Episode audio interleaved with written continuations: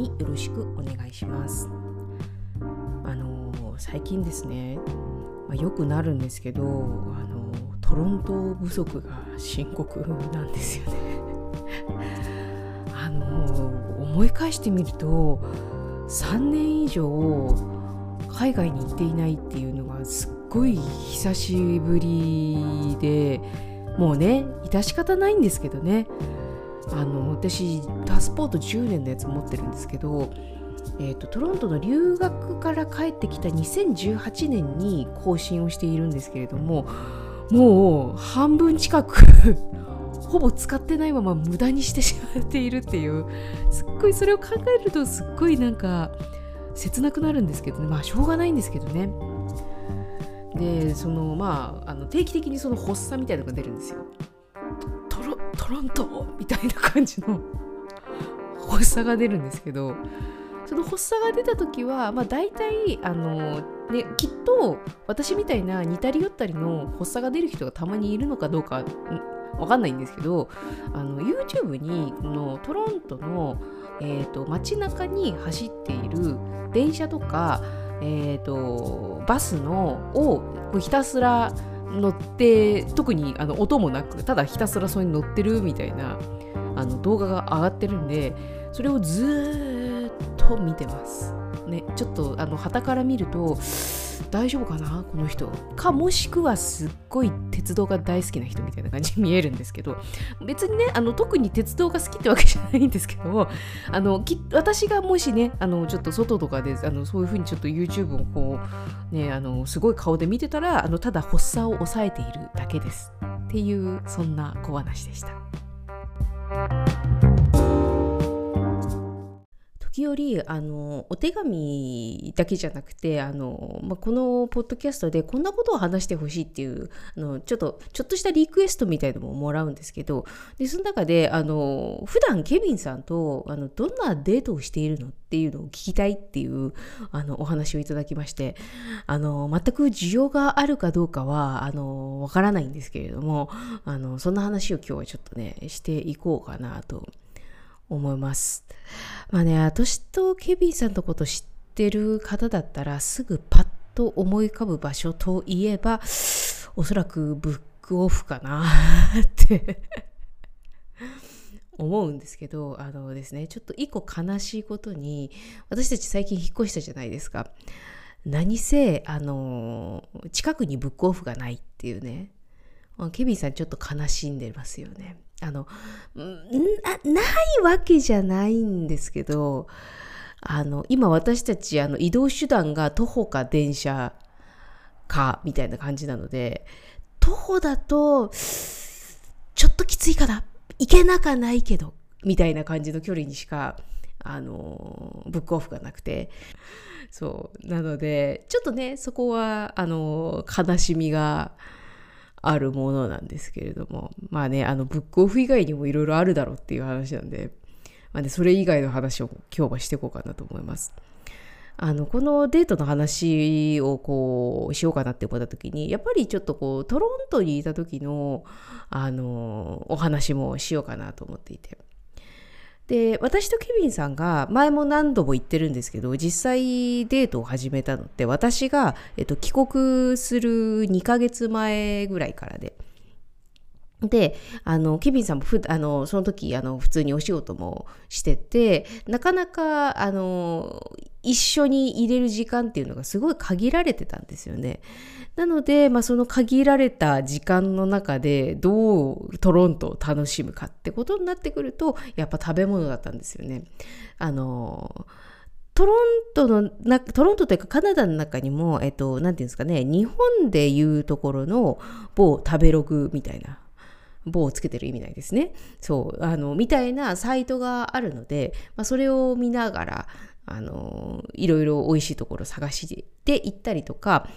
あと、あの、キビさんも、まあ、まあね、言うてトロントに生まれてトロントで育ってるので、あの、私が知らないお店ももちろん当たり前ですよね。いろいろ知っていて。で私もその留学してた時にいろいろお店は行ってるんですけどでもやっぱり例えばそのなんだっけあの地球の歩き方とか、まあ、そういうガイドブックに載っているお店とかなるだけで新しいお店開拓しようともしてたんですけどやっぱりその現地の人しか行かない場所みたいなところももちろん当たり前のようにあって、まあ、日本も一緒ですよね。あのそういうところにあの時たまケビンさんが連れてってくれてまああの大体バーだったんですけど本当になんだろうなあここ本当にバーなの？みたいな感じの店構えでお店の中に入るとそのまあオーナーというかあのスタッフさんと、まあ、多分本当そこの近所に住んでいる人のおおじさんとかが喋ってる中で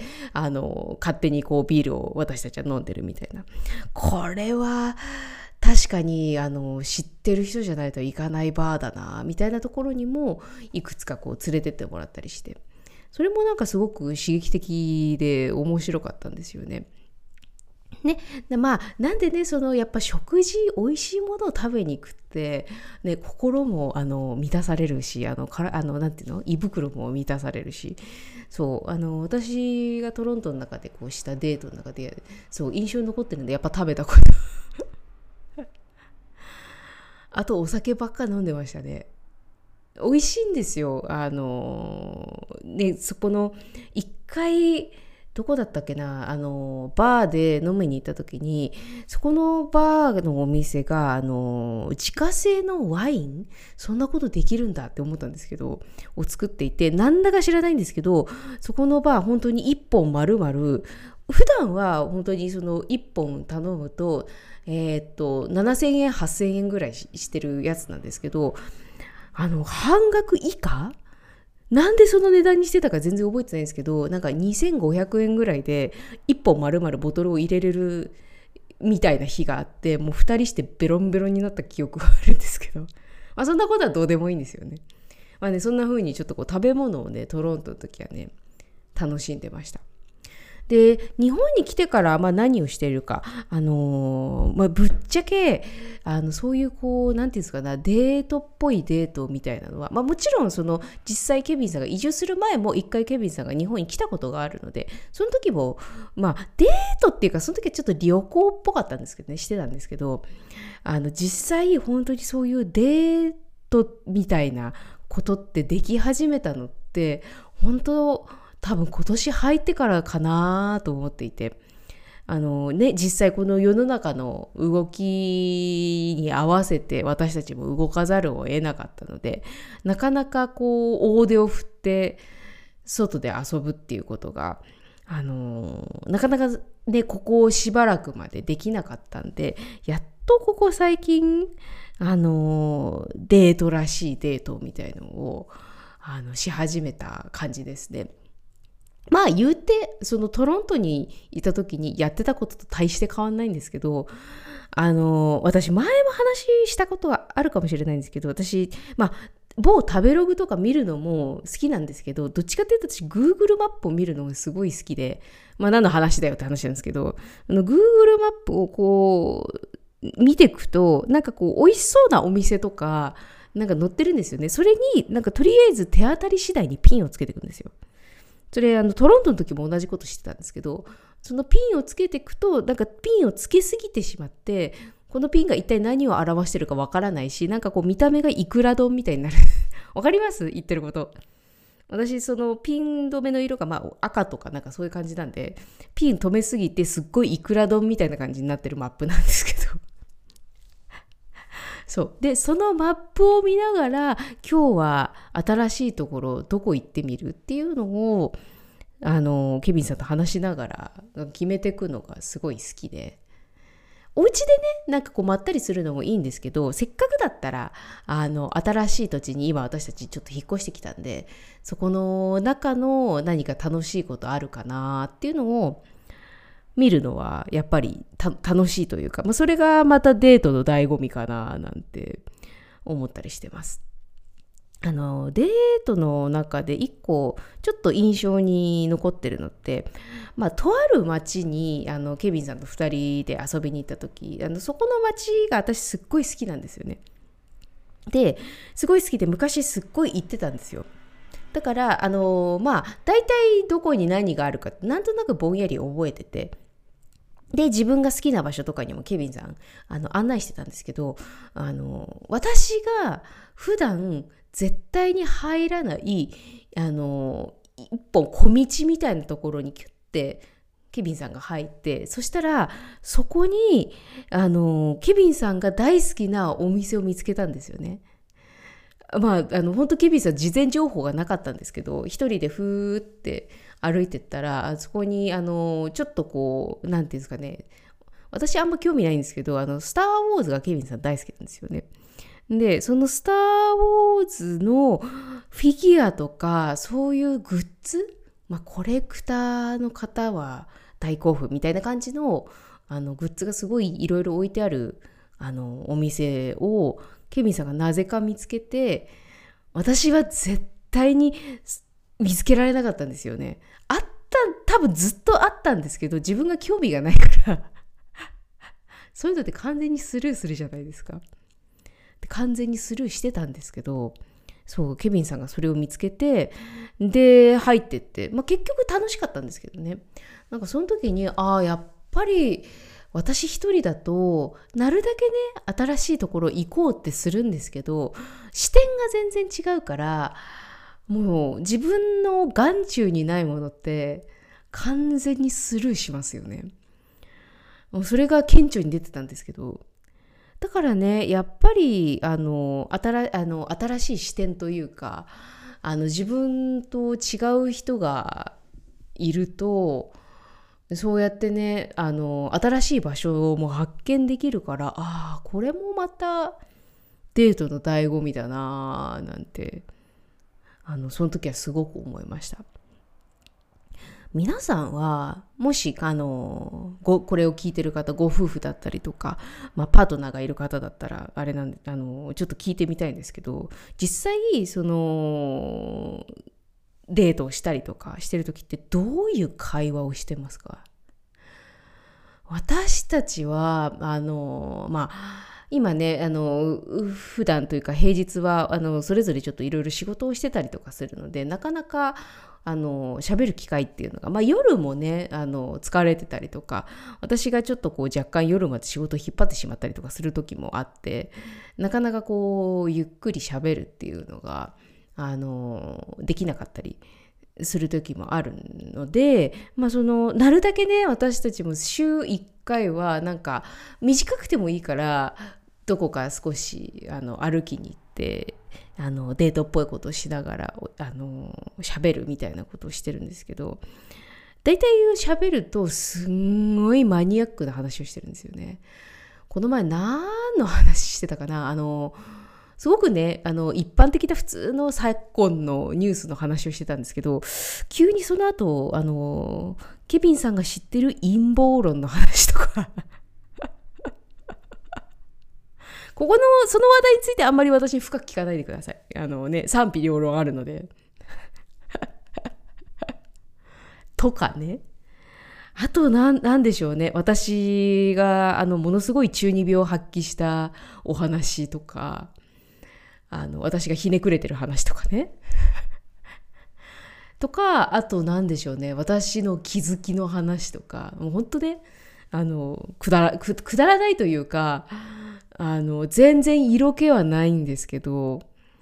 でも私たちの場合そうやってこうデートみたいな感じになった時って割となんだろうな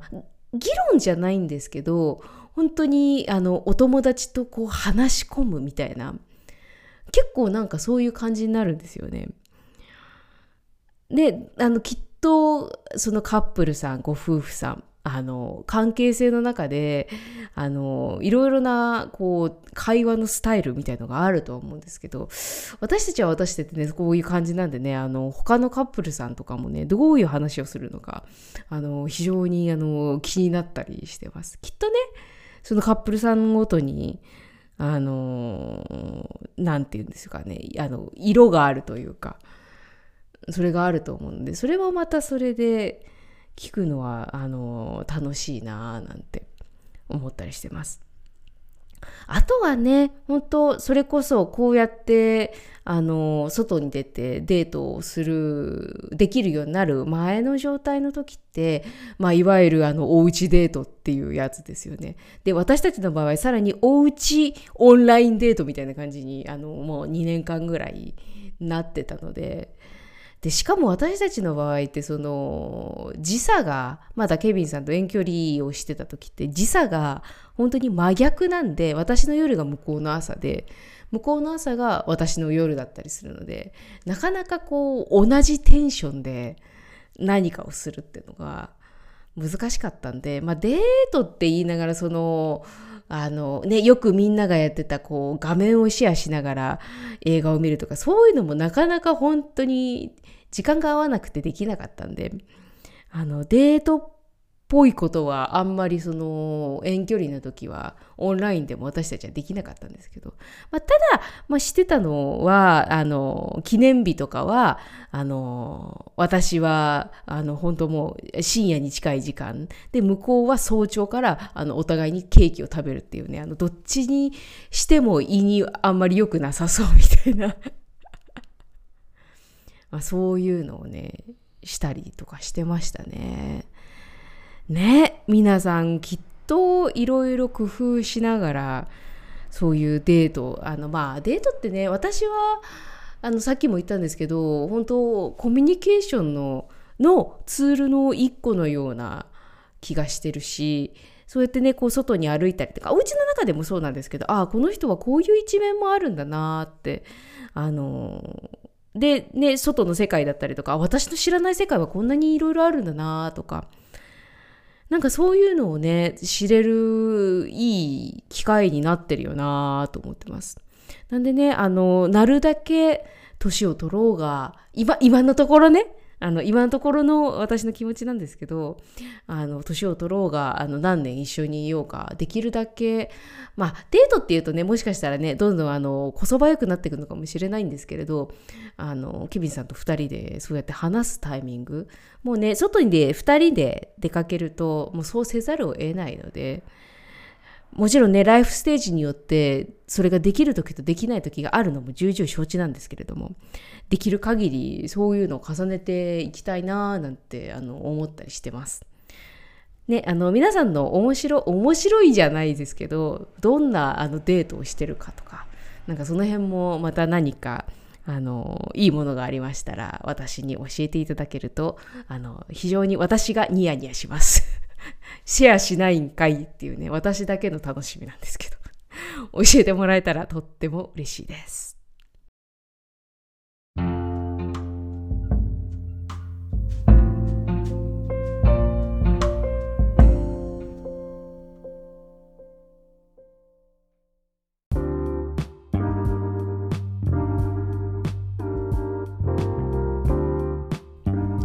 なんだか今日はすっごいほんわか会でしたね。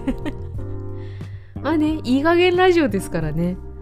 そうあのー、時折すごい私いい加減に喋ってるんで。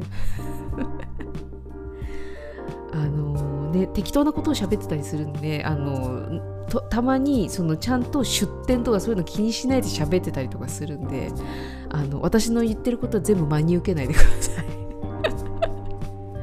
でもねデートあの今やっぱりこう働きながら思うんですけどできるだけあのなかなか2人で一緒にいる時間っていうのも限られてくるんでその時間であの2人で楽しいことをできるようにっていうのをあの心がけているんでね。そう。やっぱりねデートすると2人で喋る時間がすごく今普段もね喋ってるんですけどね。もうちょっとこう自分が何を普段考えているかとか実は何をしたかったかっていうのもやっぱり歩いてデートしながらの時が私たちの場合一番話すんで、まあ、そういう時間もとっても必要だなぁなんて思ったりしている今日この頃です。さて今日はですねちょっと一個すいませんあのおおしら 噛んだお知らせがありましてあのマリエンヌ何本ポッドキャストやるんだよっていう話なんですけど実はまた一個新しいポッドキャストを始めたんですね。ちょくちょくこのポッドキャストでも名前を出しているあのゆかさんっていう私のトロント時代からのあの親友なんですけれどもとあの、えーと、2人でまたポッドキャストを始めましてこちらに関しては多分すごく更新頻度は低いんですけどその代わり1本分がめっちゃ濃いです。えっ、ー、とですね初回なのにもかかわらず1時間近く喋っているポッドキャストを、えーと、作っております。今日ねあのこのえっ、ー、とこのポッドキャスト配信した後の概要欄に貼っとこうと思うんですけども、えっと、ゆかとまりえのどっぷり思考時間っていうあのタイトルで始めてます。Spotify、えー、Apple, Mu えー、Apple Podcast、Amazon Music、あと Google Podcast にもあの載ってるので、探していただければあの聞けるかなと思うので、あのまあ、これ何のポッドキャストかっていうと、すんごい、えーと私とゆかさんがあの深く物事を考えてただただ思考の海にズボーンってこう突っ込んでいくみたいな。そう。なんかねちっちゃい人生の疑問みたいなのをただただ掘り下げていくっていうね本当に聞く人を選ぶ。しかもリスナーに優しくないポッドキャストになってます。まあねそれもあのー、もし気が向いたら聞いていただけたらても嬉しいです。ではということで今回のいい加減ラジオいかがでしたでしょうか？感想や質問等どしどしお送りください。私のヨガレッスンや各種企画はインスタグラム、ツイッターを。私のいい加減な脳内はブログサービスノートをご覧ください。もう一つのポッドキャストこちゃとマリエの勝手にどうぞ宇宙部屋もどうぞごひいきに。また次回のエピソードでお会いしましょう。またね。